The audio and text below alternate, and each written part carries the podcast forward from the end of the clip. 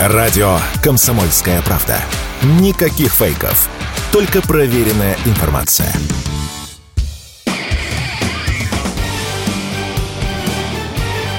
Говорит полковник. Нет вопроса, на который не знает ответа Виктор Баранец.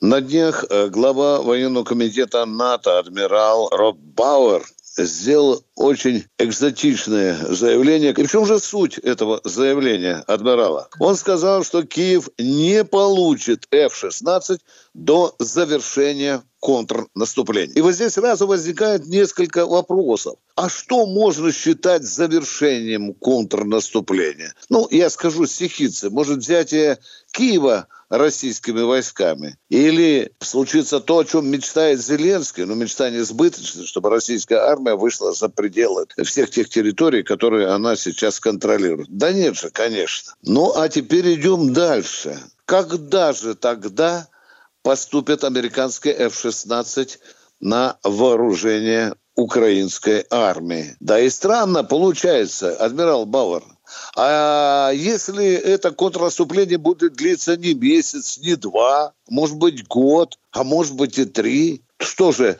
Киев будет сидеть и ждать обещанные вами F-16? Муть какая-то получается.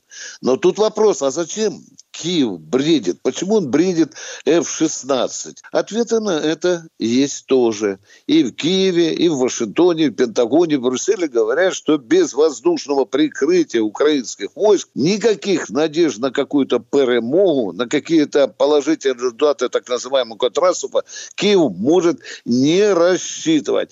Один из натовских генералов на днях так и сказал.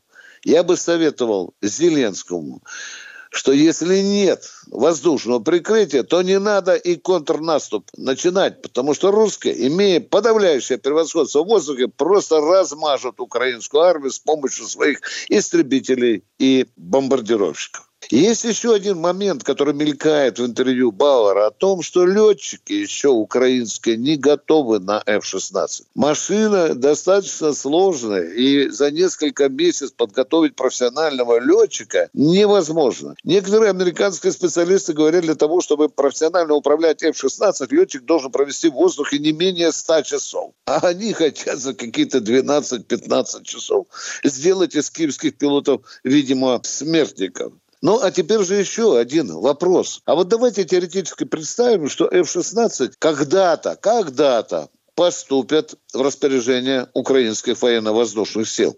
И эти самолеты F-16 будут присутствовать над полем боя. Вопрос, а откуда они будут прилетать?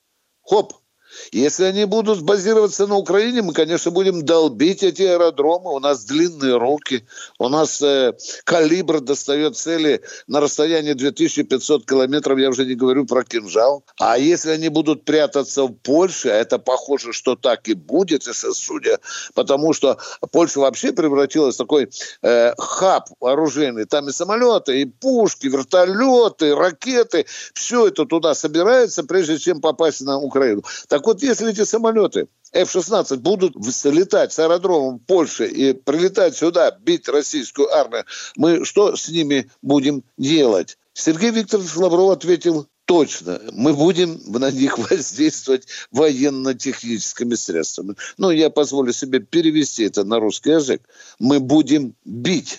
Мы будем бить F-16. Это такой же вопрос недавно задавали президенту России Путину. Один из журналистов спросил, что а вот если будут F-16 прилетать с территории Польши, что мы будем делать с ними? Владимир Владимирович ответил очень интересно. Он сказал, мы будем действовать по обстоятельствам. Тут я многоточие ставлю.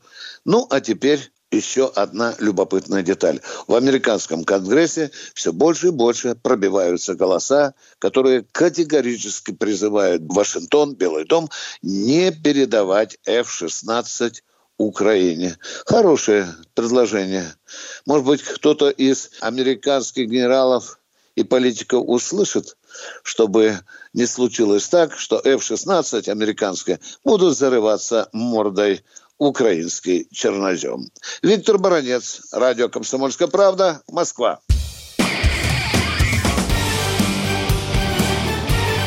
Говорит полковник.